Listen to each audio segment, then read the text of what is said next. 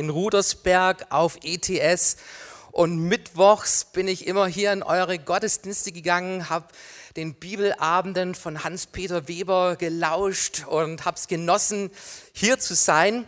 Und 20 Jahre später bin ich hier und es hat sich so viel verändert. Zum Positiven. Und Jesus baut Gemeinde, weißt du das? Und wo Jesus Gemeinde baut, da wird sie nicht untergehen, sagt uns die Bibel. Und ihr seid ein lebendiges Zeugnis davon, Jesus baut Gemeinde. Und ich hoffe, du weißt, wie gesegnet ihr seid. Ihr habt eine tolle Location. Ich kenne keine Kirche, die direkt neben der Polizei ihren Sitz hat.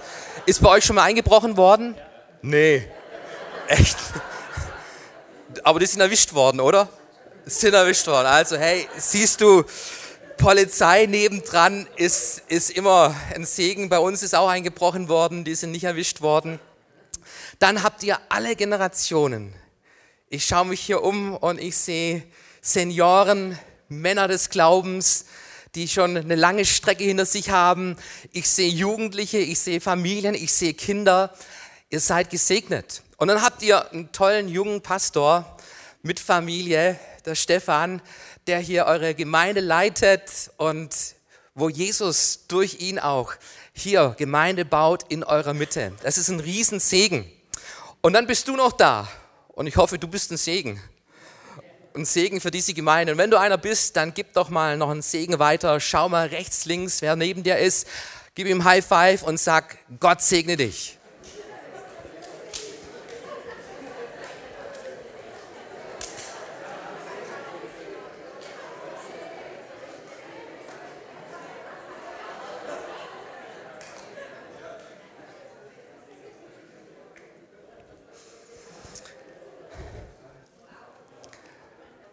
Es gibt besondere Momente im Leben, die dein Leben von jetzt auf nachher verändern.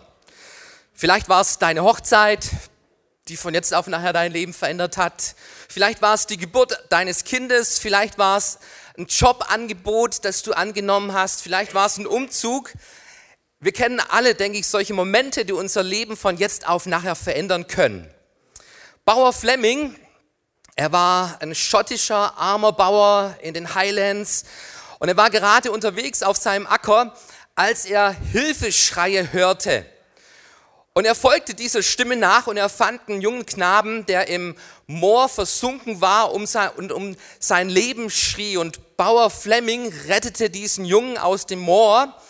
Und am nächsten Tag kam eine richtig teure Kutsche auf seinem Bauernhof gefahren. Ein Lord stieg aus und sagte, Sie sind der Mann, der gestern meinem Jungen das Leben gerettet hat und ich bin hier, um Sie dafür zu belohnen. Und Fleming wehrte ab und sagte, nee, das ist eine Selbstverständlichkeit. Leben retten, das ist eine Selbstverständlichkeit. Ich nehme keinen Lohn, keine Bezahlung an. Und neben Bauer Flemings stand sein kleiner Sohn und der Lord schaute ihn an und sagte, ist es dein Sohn? Und dann lass mich bitte, bitte für deinen Sohn die Schulausbildung und auch was danach kommt bezahlen, weil ich glaube, dass aus so einem Jungen, der so einen Vater hat, etwas Passables werden kann. Darauf ließ sich Bauer Fleming ein und der kleine Alexander, er ging zur Schule, absolvierte sogar ein Studium in London, eine medizinische Ausbildung, er wurde Bakteriologe und im August 1928, da war er frustriert von all seinen Versuchen. Nichts war ihm geglückt, alles schien irgendwo aussichtslos und er dachte sich, ich nehme Urlaub. Er nahm Urlaub, drei Wochen später kehrte er zurück, 3. September 1928 und er wusste, das Erste, was ich zu tun habe, ist meine ganzen Versuchsgläser mal zu säubern und klar Schiff zu machen in meinem Labor hier. Und während er so diese Versuchsgläser abwischte, stellte er plötzlich fest, da ist ein Glas mit einem Ring und innerhalb von diesem Ring ist alles sauber. Und er wollte gerade wegwischen, sauber machen, da dachte er, leg's mal unter Mikroskop. Und er legte es runter und in diesem Moment wurde Penicillin entdeckt. Wer von euch hat schon mal Antibiotika bekommen? Gibt es irgendjemand, der noch nie Antibiotika genommen hat? Boah, hey, kerngesund. Kerngesunde Leute, Respekt. Aber dieses, dieses, dieses Medikament, Penicillin, es hat in der Zwischenzeit von 3. September 1928 bis zum heutigen Tag Millionen und Abermillionen Menschenleben auf unserer Erde gerettet. Das war eine Sternstunde. Ein Moment, wo unser Leben zum Positiven verändert hat, geholfen hat, dass man nicht mehr dran sterben muss an gewissen Krankheiten, sondern dieses Medikament kann uns retten. Und es gibt so diese Sternstunden, die unser Leben verändern. Und ich möchte mit uns heute Morgen mal eine Sternstunde in einem, im Leben eines Mannes Gottes anschauen, nämlich von Mose in 2. Mose Kapitel 3. Wenn du deine Bibel dabei hast, schlag's mal bitte auf. Ansonsten darfst du gerne auch hier mitlesen an der Bibel auf der Leinwand. Und da findest du eine Sternstunde von diesem Mann Mose, der sein Leben und die ganze Welt von jetzt auf nachher verändert hat. 2. Mose Kapitel 3.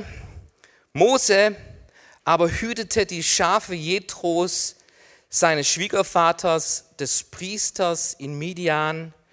Und er trieb die Schafe über die Wüste hinaus und kam an den Berg Gottes, den Horeb. Mal eine kurze Pause an der Stelle. So, wenn du dir das Leben von Mose anstellst, äh, anschaust, dann stellst du fest, an dem Punkt, das war kein Höhepunkt in seinem Leben, oder? Er befindet sich in der Wüste, kümmert sich um die Schafe seines Schwiegervaters. Ähm, ich hoffe, ich trete hier niemanden auf die Füße, aber beim Schwiegervater zu arbeiten, ähm, ich glaube, das war keine leichte Sache. Und vor allem die Schafe vom Schwiegervater zu hüten. Vielleicht war es so, dass das abends der Schwiegervater schon drauf wartete, okay, wann kommt Mose zurück? Und jetzt wird mal durchgezählt, hat er auch alle Schafe wieder mit nach Hause gebracht. Und Mose, er war hier nicht an einem Höhepunkt in seinem Leben. Er kannte Höhepunkte. Er wurde gerettet aus dem Nil, aus diesem Korb und wurde gerettet vor dem Tod, landete im, im Hof Pharaos, wurde ausgebildet zu einem Prinzen Ägyptens. Er kannte Höhepunkte. Aber dann kam diese Geschichte, wo er sich gegen diese Ungerechtigkeit im Volk Israel, seinem eigenen Volk gegenüber auflehnte und er schlug diesen Ägypter und die Folge war, er musste fliehen. Er war auf der Flucht und er landete in der Wüste. Er landete bei dieser hübschen, bei diesem hübschen Mädchen an dieser Oase und er drängte ihre Schafe und eins kam zum anderen, sie heirateten und jetzt so 40 Jahre später ist er immer noch in der Wüste. In der Wüste und hütet die Schafe seines Schwiegervaters. Ich weiß nicht, an welchem Punkt du in deinem Leben gerade stehst. Vielleicht stehst du so auf dem Gipfel, auf dem Berg und du schaust hinunter auf dein Leben, hast diese herrliche Aussicht, was du geschafft hast, was du hinter dir hast und du hast so dieses Gipfelerlebnis und hey, ich freue mich mit dir. Ich freue mich mit dir und genieße es, weil ich eins weiß, im Leben geht es immer wieder auch bergab. Und diese Gipfelerlebnisse, wenn wir dort sind, genieße es. Aber du wirst nicht dein Leben lang auf den Gipfeln deines Lebens verbringen, sondern es gibt auch die Täler deines Lebens. Und vielleicht steckst du in so einem Tal, in der Wüste deines Lebens, wo du dich fragst, hey, was, was, was geht hier eigentlich ab? Alles irgendwie bricht zusammen. Alles ist, hat sich irgendwo erledigt, was ich mir erträumte, was ich mir erhofft habe. Und ich stecke da drin in der Wüste meines Lebens und ich komme nicht weiter in diesem Tal. Und ich möchte dir sagen, warte, such die Momente Gottes in deinem Leben, die von jetzt auf nachher dein Leben verändern können. Und ich weiß eins, auf dem Berg oben wächst nicht viel. Auf dem Berg findest du nur Stein und Geröll, aber in den Tälern des Lebens, da wächst Frucht. Die Frucht unseres Lebens findest du vor allem in den Tälern deines Lebens, auch in den dunklen Seiten deines Lebens. Dort möchte Gott Frucht hervorbringen in deinem Leben. Und so finden wir diesen Mose nicht am Höhepunkt seines Lebens, sondern in, der Wüste, in einem Tal. Und er hütet die Schafe seines Schwiegervaters. Und wir lesen weiter, Vers 2. Und der Engel des Herrn erschien ihm in einer Feuerflamme mitten aus dem Dornbusch. Und als er hinsah, siehe, da brannte der Dornbusch im Feuer und der Dornbusch wurde doch nicht verzehrt. Da sprach Mose, ich will doch hinzutreten und diese große Erscheinung ansehen, warum der Dornbusch nicht verbrennt. Ich habe in dieser Geschichte ein Wort unterstrichen und eingerahmt in meiner Schlachterübersetzung. Ich liebe die Schlachterübersetzung. Und in dieser Schlachterübersetzung findest du ein ganz entscheidendes Wort, was für diese Geschichte maßgeblich war, nämlich dieses Wort doch. Ich will doch hinzutreten und schauen, was es mit dieser Erscheinung auf sich hat. Und ich glaube, an diesem Wort doch, da hängt die ganze Geschichte da hängt eine ganze Heilsgeschichte Gottes für das Volk Israel. Stell dir mal vor, Mose wäre nicht umgedreht. Mose wäre nicht doch hingegangen zu diesem brennenden Dornbusch, sondern er hätte gesagt, hey, Moment mal, da brennt was, da ist was am Brennen, das ist, bedeutet Gefahr für meine Schafe. Ich weiß heute Abend, mein Schwiegervater, der zählt die Schafe nach. Am besten ist, ich bringe die Schafe in Sicherheit und schaue, dass ich von diesem Feuer wegkomme. Nee, da ist plötzlich Neugier geweckt. Eine Neugier im Leben des Mose. Und er erkennt, hey, ich will mal schauen, was es mit diesem Dornbusch auf sich hat. Und ich möchte dich ermutigen. Und ich möchte dich, liebe Schwester und lieber Bruder, heute auch herausfordern, dass du mehr nach diesem Doch in deinem Leben schaust. Wo gibt es Situationen, wo gibt es Momente, die dich neugierig machen, wo vor allem eine geistliche Neugier in dir plötzlich da ist und du sagst, hey, ist das ein Gedanke Gottes? Ist das ein Moment, wo Gott vielleicht Geschichte schreiben will mit meinem Leben? Kann das ein Wendepunkt in meinem Leben sein, weil Gott in meinem Leben plötzlich auftaucht und etwas bewegen möchte und mich herausführen möchte aus meiner Wüste, aus meinem Tal? Hat Gott vielleicht einen Plan für mein Leben?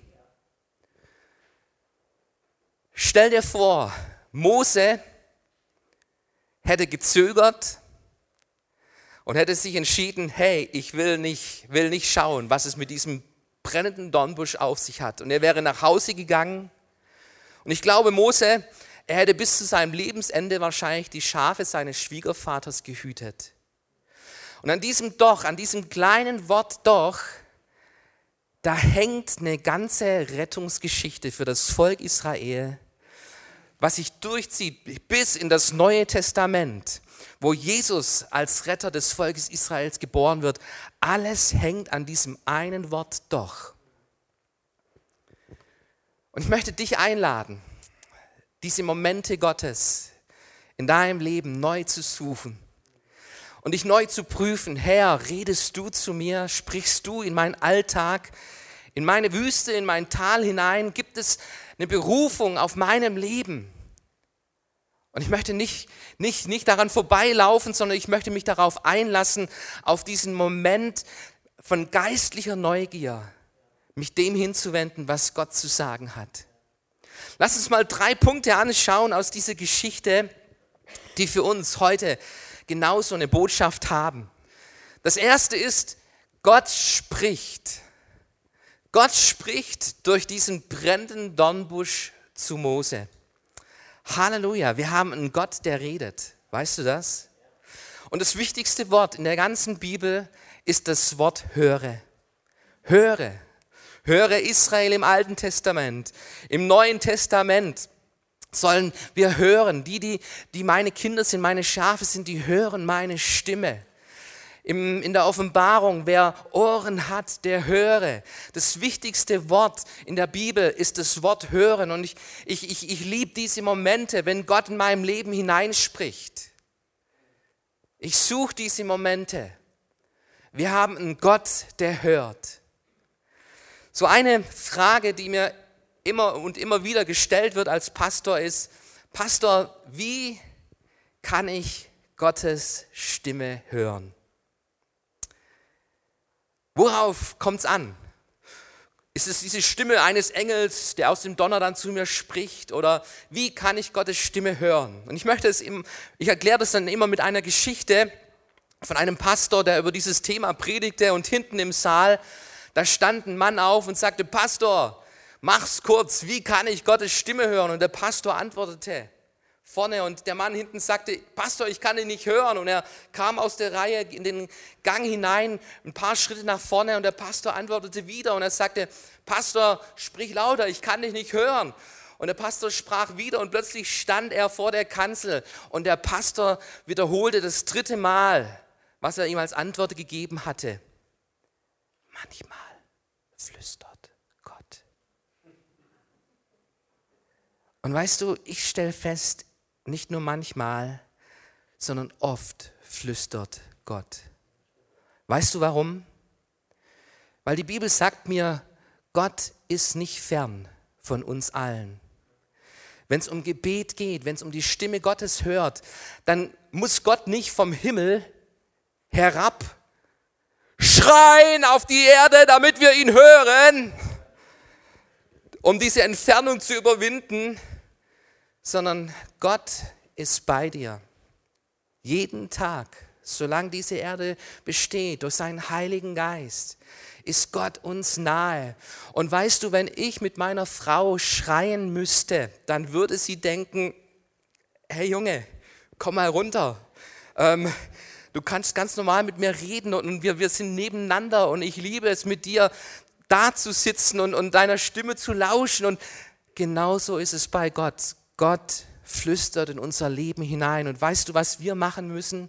Ist diesen Lärm, diese Hektik unseres Alltages, das herunterfahren, all diese Störquellen, all das Laute, was in unser Leben hineinspricht, dich davon mal abkapseln und in diese stille Kammer der Gegenwart Gottes hineingehen.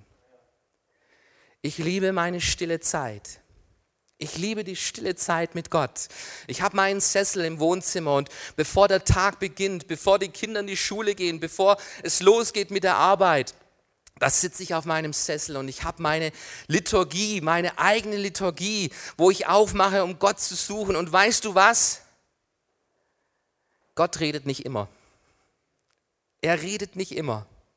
Aber ich merke, dass diese Zeit trotzdem nicht vergeudet war, sondern dass es eine Zeit war, die, die mir Kraft schenkt, die eine Kraftquelle für mein Leben ist. Aber weißt du noch was? Manchmal redet Gott und er gibt mir ganz klare Antworten. Und wann immer Gott redet, dann klären sich die Dinge in meinem Leben. Vielleicht sind die Probleme nicht gelöst, aber da ist ein Wort Gottes, was mich hält, was mir Kraft schenkt, was mir Orientierung schenkt und wo ich weiß, Gott, du bist da und du bist mit mir. Und ich möchte dich ermutigen, liebe Schwester, lieber Bruder, such die Zeiten in der Gegenwart Gottes, weil wir einen Gott haben, der redet. Amen.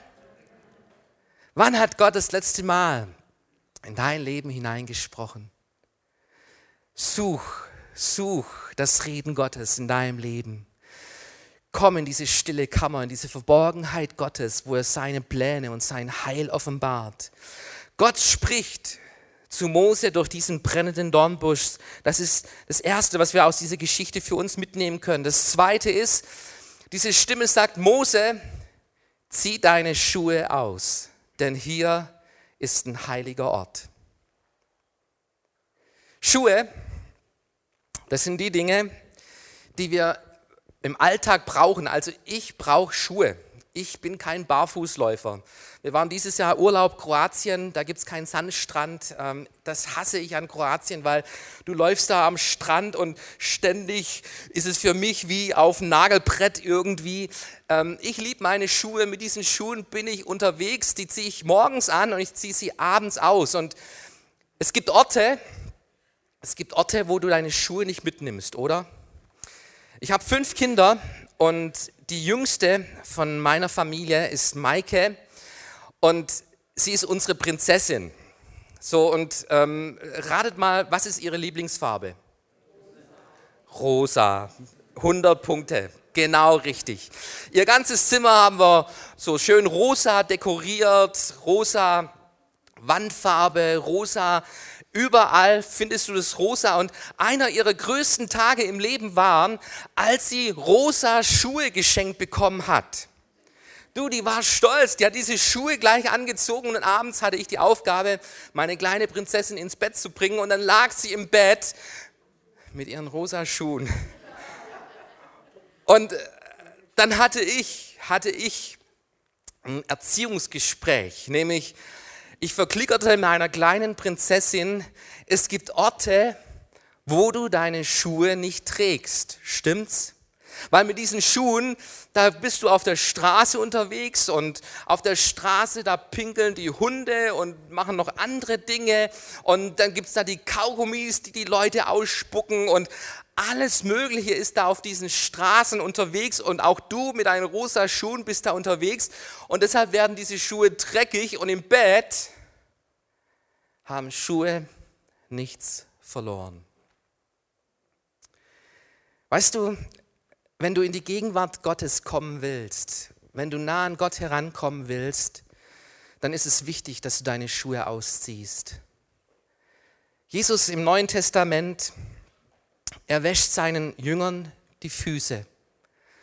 Und Petrus, er erlebt das und er winkt ab und sagt, Jesus, nee, du, hey, ähm, du, du sollst mir doch nicht die Füße waschen. Und Jesus sagt, Petrus, lass es geschehen, weil dadurch bekommst du Anteil an mir. Und Petrus schwenkt gleich um, okay, Jesus, wenn es darum geht, dann wasch mir nicht nur die Füße, sondern dann gieß alles über mich aus. Und Jesus antwortet ihm, nee, es reicht, wenn du einmal ganz gewaschen bist. Es geht um deine Füße. Die sollen jeden Tag sauber sein. Wir sind reingewaschen durch das Blut Jesu. Amen. Du hast Jesus erkannt, du hast ihn als Herrn in deinem Leben angenommen. Jesus ist dein Herr, du folgst ihm nach. Und was ist der wichtigste Schritt nach dieser Entscheidung? Du lässt dich taufen. Die Taufe symbolisiert das. Hey, wir sind reingewaschen durch Jesus. Unser altes Leben, es ist begraben und wir leben ein neues Leben mit einem reinen Gewissen. Rein durch das Blut Jesu Christi. Wir sind rein durch Jesus. Du symbolisierst das durch die Taufe. Aber weißt du was? Wir Christen, wir sollten stark darin sein, unsere Füße immer und immer wieder sauber zu machen. Ich erlebe das in meinem Alltag. Ich bin unterwegs in meinem Alltag. Und wie viele falsche Gedanken, wie viele schlechte Gedanken bewege ich in meinem Kopf? Wie viele Worte gebrauche ich nicht zum Segen, sondern zum Fluch über mein Leben, über das Leben anderer Menschen? Durch mein Verhalten, durch, durch die Taten, die ich tue, da merke ich, ich betrübe Gott, ich lebe an dem vorbei, was Gott für mein Leben möchte. Und weißt du, was ich brauche? Ich brauche immer wieder diesen Ort, diesen Ort der Begegnung mit Gott, wo ich meine Schuhe ausziehe und erkenne, es geht um Heiligung in meinem Leben. Heiligung ist ein Thema, was wir heute nicht oft hören, was wir oft ausklammern aus unserer Nachfolge, so die Liebe Gottes, jawohl, die feiern wir, aber die Bibel sagt uns, ohne Heiligung wird niemand Gott schauen. Und weißt du, was Heiligung ausdrückt? Heiligung bedeutet, sich Gott zu nahen, sich abzusondern von all dem Dreck des Alltags, dich Gott zu stellen, zu seinen Füßen zu kommen und diese Schuhe ausziehen, weil hier ein heiliger Ort ist. Das ist etwas, eine Disziplin für uns Christen, die wir uns immer und immer wieder aneignen sollten. Und da geht es nicht um, um Ehebruch, da geht es nicht um, um Lügen, um Stehlen, da geht es nicht um Pornografie und solche Dinge. Ich denke, unser Gewissen, wenn, wenn du Jesus nachfolgst, unser Gewissen macht uns auf diese Dinge ganz leicht aufmerksam. Aber in diesen Orten, wo wir Gott suchen, wo wir Gott begegnen wollen, da spricht diese Stimme des Heiligen Geistes in unser Leben hinein. Und lass diese Stimme in dein Leben laut werden, wo dir sagt, zieh deine Schuhe aus. Überprüf deinen Alltag, deine Gedankenwelt. Überprüf dein Glauben, wie es damit steht, Gott gegenüber. Du findest im Neuen Testament diese Geschichte der Brotvermehrung. Und Jesus fragt den Philippus, Philippus, was machen wir? Die Menschen haben Hunger, was machen wir? Und dann steht an der Stelle, er sagte dies, um Philippus zu testen. Und Philippus hey, der reagiert ganz natürlich. Ja, Herr, unmöglich. Hier 2000 Männer mit den Frauen und Kindern noch dazu. Hier gibt es kein McDonald's, hier gibt es kein, kein ähm, Subway. Unmöglich, diese Masse von Menschen zu, zu sättigen. Unmöglich. Das Einzige, was wir haben, ist hier diese paar Brote, diese paar Fische. Und Jesus, er vollbringt ein Wunder. Und weißt du, für mich, ich, Heiligung bedeutet, ich möchte nah an Jesus ran. Das hat nichts mit Gesetzlichkeit zu tun. Weil Gesetzlichkeit sucht nicht diese Nähe zu Gott, sondern hey, das ist für meinen Alltag, für mein Leben, das sagt das Gesetz und du hältst Gott irgendwo fern von dir. Gesetzlichkeit sucht nicht die Nähe zu Gott. Heiligung sucht die Nähe Gottes und die verändert unser Leben. Und ich glaube, hey, der Philippus, der musste eins lernen. Bei Gott sind alle Dinge möglich. Und das soll meine Gedankenwelt genauso prägen. Ich möchte nicht leben in Zweifeln, in, in, im Selbstmitleid, in der Orientierungslosigkeit, sondern ich habe einen Gott, einen Gott, bei dem alle Dinge möglich sind, der Tausende von Menschen gespeist hat, der mein Leben auch heute speist, meine Familie, unsere Gemeinde, der den Hunger stillt. Ich habe einen Gott, der für mich ist. Und so möchte ich wachsen in dieser Heiligung. Ich möchte möchte so wie Mose meine Schuhe immer wieder ausziehen in der Gegenwart Gottes, um mich zu prüfen, Herr,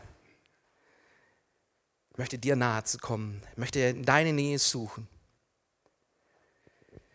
Ein dritter Punkt aus dieser Geschichte ist, da ist dieser Busch, der brennt, ohne zu verbrennen. Wir kennen die Geschichte so, vielleicht sogar aus der Kinderstunde, der brennende Dornbusch. Aber eigentlich heißt diese Geschichte doch, ein Dornbusch, der brennt, ohne zu verbrennen. Das war das Faszinierende.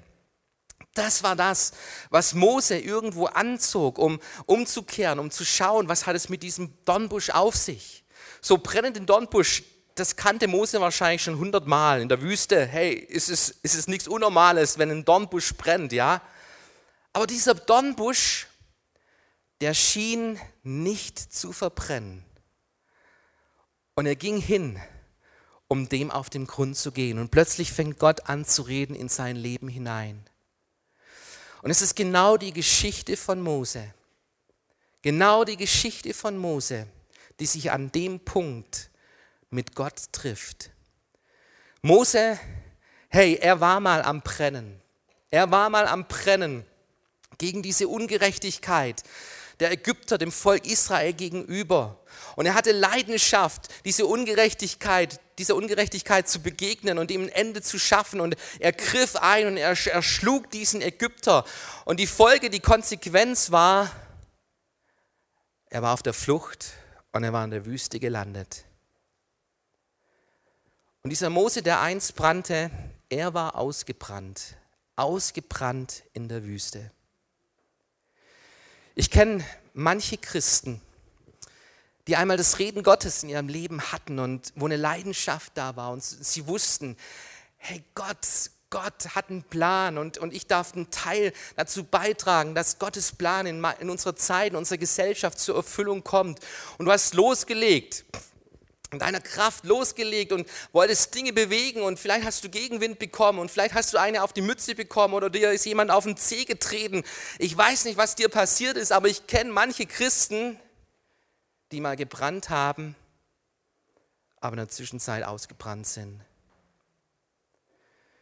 Du findest hier einen Dornbusch, der brennt, ohne auszubrennen. Und weißt du, Gott hat einen Plan. Ein Plan in seiner Zeit, in seiner Minute, mit dir als sein Nachfolger. Aber du sollst nicht wirken, du sollst nicht dienen, du sollst nicht loslegen in deiner eigenen Kraft, sondern es geht darum, in der Kraft Gottes zu leben, zu wirken und zu dienen. Und wer in der Kraft Gottes wirkt und dient, der kann brennen, ohne auszubrennen. Amen. Brennen, ohne auszubrennen. Und das macht unser Christsein stark. Das macht Gemeinde stark. Das macht das Reich Gottes stark.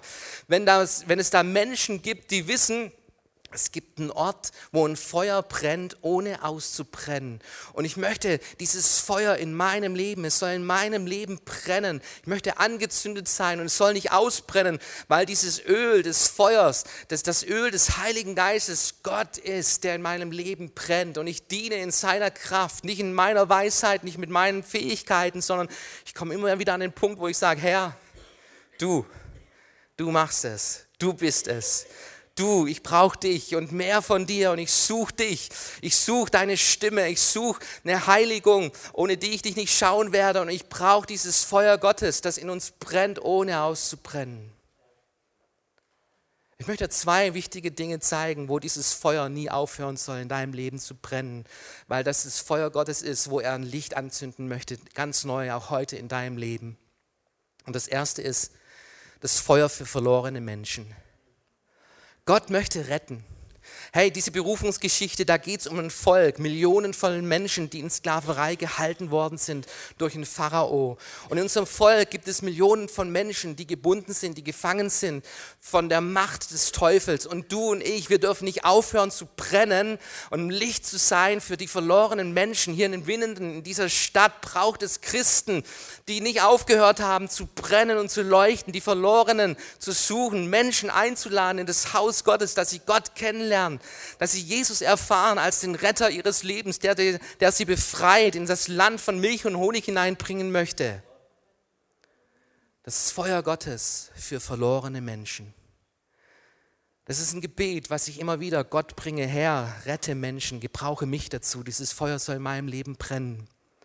Ich habe zwei große Vorbilder in meinem Leben, die das in ihrem Alltag ganz praktisch leben. Robin und Emma waren Studienkollegen in England auf meiner Bibelschule und ich traf sie und ich lernte sie kennen als ein Ehepaar, das nach solchen Gottmomenten in ihrem Alltag Ausschau hält. Nicht sonntags in einem Gottesdienst, sondern im Alltag, Herr, rede du, Sprich in unser Leben hinein. Wir wollen uns gebrauchen lassen von dir. Und sie haben diesen Blick für die Verlorenen, wie, wie sonst, wie ich keinen kenne. Und so waren sie in einem Restaurant, aßen miteinander und erlebten die Bedienung. Und, plötzlich kam es in ihre Gedanken hinein, diese Bedienung braucht Heilung. Diese Bedienung hat eine Not und sie braucht Heilung. Und wir werden ihr Gebet anbieten. Und Nachdem sie gegessen hatten und bezahlen wollten, stellten sie dieser Bedienung noch eine Frage. Wie geht es Ihnen? Und diese Bedienung sagte, hm, interessant, dass Sie fragen, wollen Sie eine ehrliche Antwort? Ja, ehrlich, mir geht's bisch. Ich habe einen Bandscheibenvorfall und wochenlang drückt mich dieser Schmerz. Drückt mich dieser Schmerz.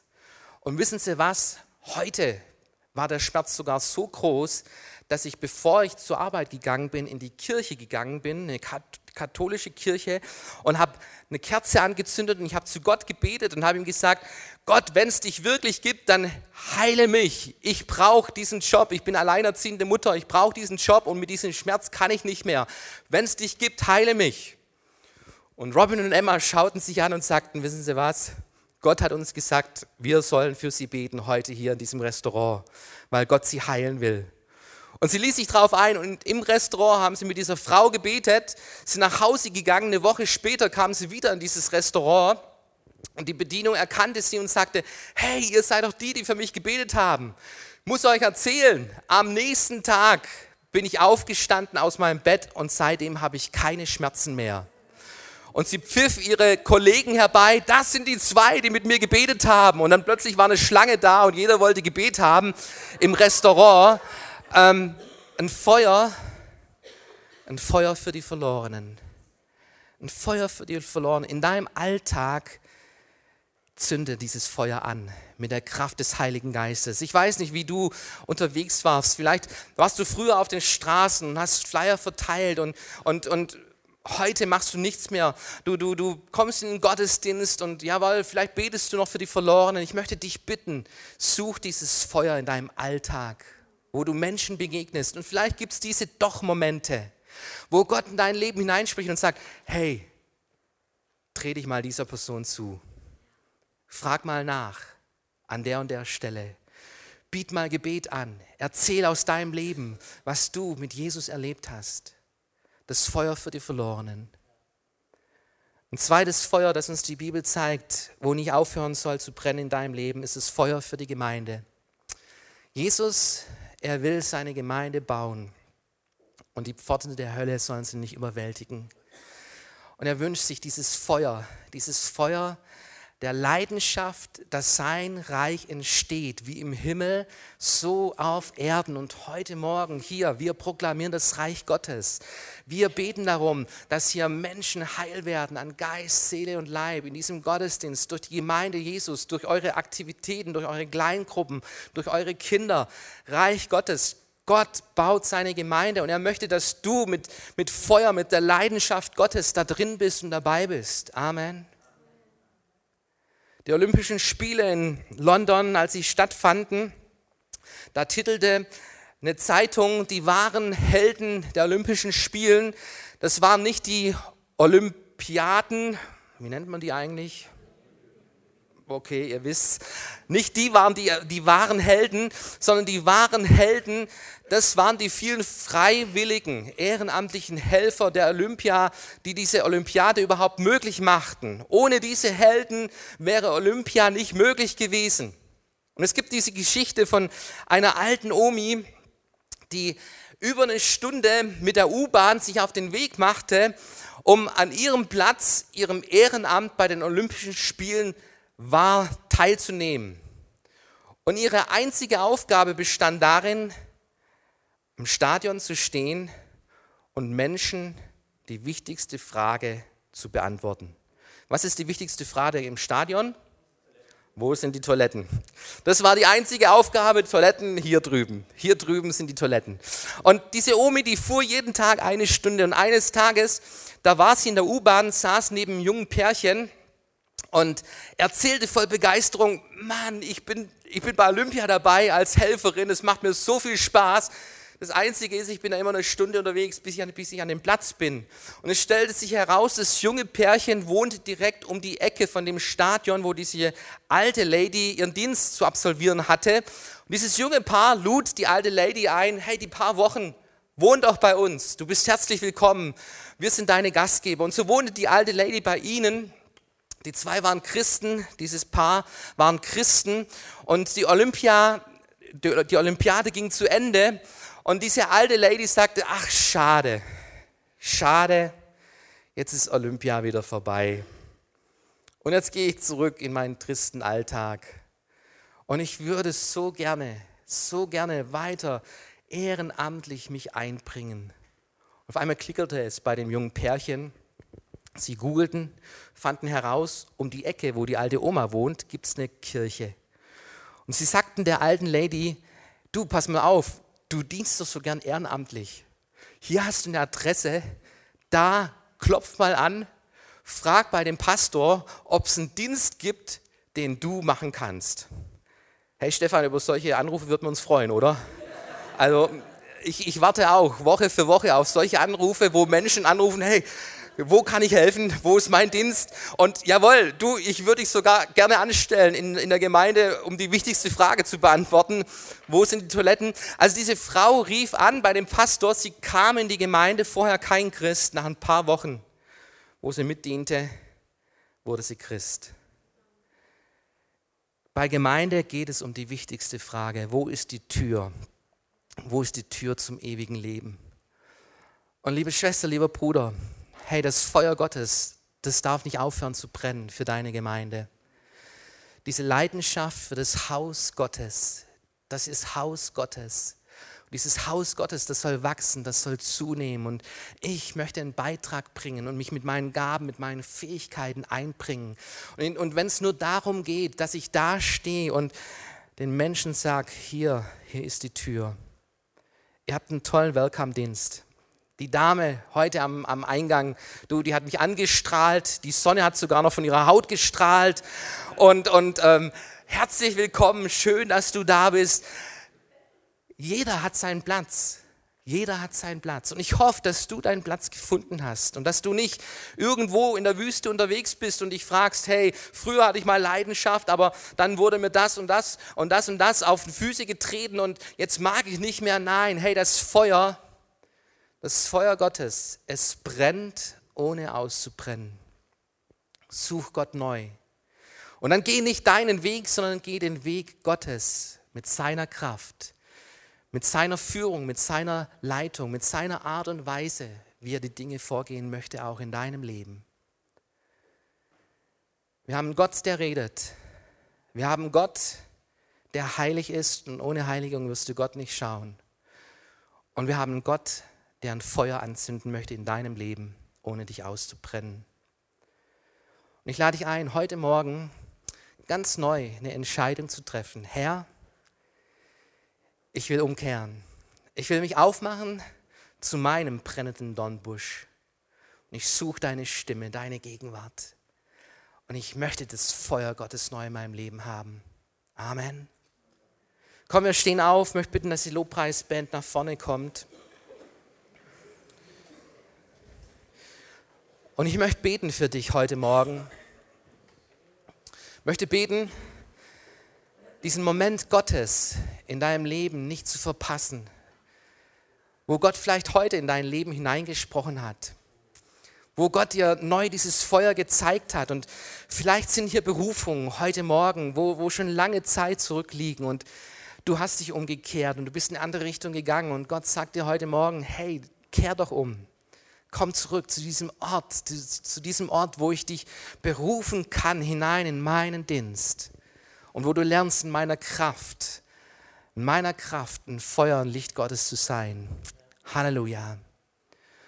Und komm, wir schließen unsere Augen, ein heiliger Moment.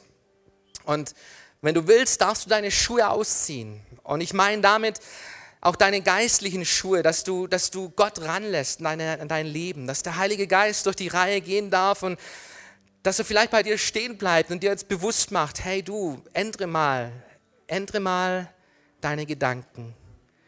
Weg von Kritik hin zu Dankbarkeit. Weg von Zweifel hin zu glaubensvoll.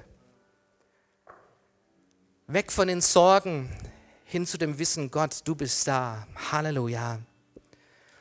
Weg von, ich bin zu nichts zu gebrauchen oder was kann ich schon, schon tun, hin zu dem Punkt, wo Gott dich ruft und sagt, komm, komm, folg mir nach, bring dich ein mit deinen Gaben und Fähigkeiten. Und Herr Jesus, komm du mit deinem Heiligen Geist, sprich hinein in das Leben der Menschen jetzt hier in diesem Gottesdienst. Jesus, du bist ein Gott, der redet und wenn du sprichst, das ist das Allerbeste. Herr, wir danken dir für dein Wort, dieses Beispiel von Mose, der auf dieses Doch reagiert hat und dadurch ja, die Welt sich verändert hat. Und Herr, lass es ein Moment sein, auch heute Morgen, wo sich unsere Welten verändern. Ganz persönlich für diese Gemeinde, für diese Stadt, Herr, für unser Land. Danke, Jesus, für Berufung, Berufung, die du aussprichst in diesem Moment oder Berufung, die du schon ausgesprochen hast in der Vergangenheit und wo jetzt ganz neu bewusst werden hier in diesem Moment, Herr, dass du neu uns rufst. Halleluja. Und ich möchte fragen, zu wem hat Gott heute Morgen gesprochen? Dann heb doch ganz kurz mal deine Hand. Streck deine Hand Gott aus gegenüber. Jawohl, viele Hände gehen hoch. Gott spricht. Gott spricht in dein Leben hinein. Jesus, Herr, danke für diese Hände. Komm, lass ja oben, lass die Hand oben. Danke für diese Hände. Und ich danke dir, dass du, dass du dein Feuer hineinlegst Herr, das neu, dieses Feuer der Leidenschaft Gottes brennt im Leben. Und es ist nicht verzehrt. Herr, diese Menschen sollen nicht ausbrennen, sondern Herr, wir wollen leben aus deiner Nähe, aus deiner Kraft. Herr, von deinem Feuer soll unser, unsere Leidenschaft geprägt sein. Halleluja, Jesus. Danke für dieses Feuer Gottes, das du neu anzündest. Halleluja. Und kommen wir gehen in die Gegenwart Gottes nochmal durch Anbetung. Nutze diesen Moment um Gott zu suchen und du wirst ihn finden.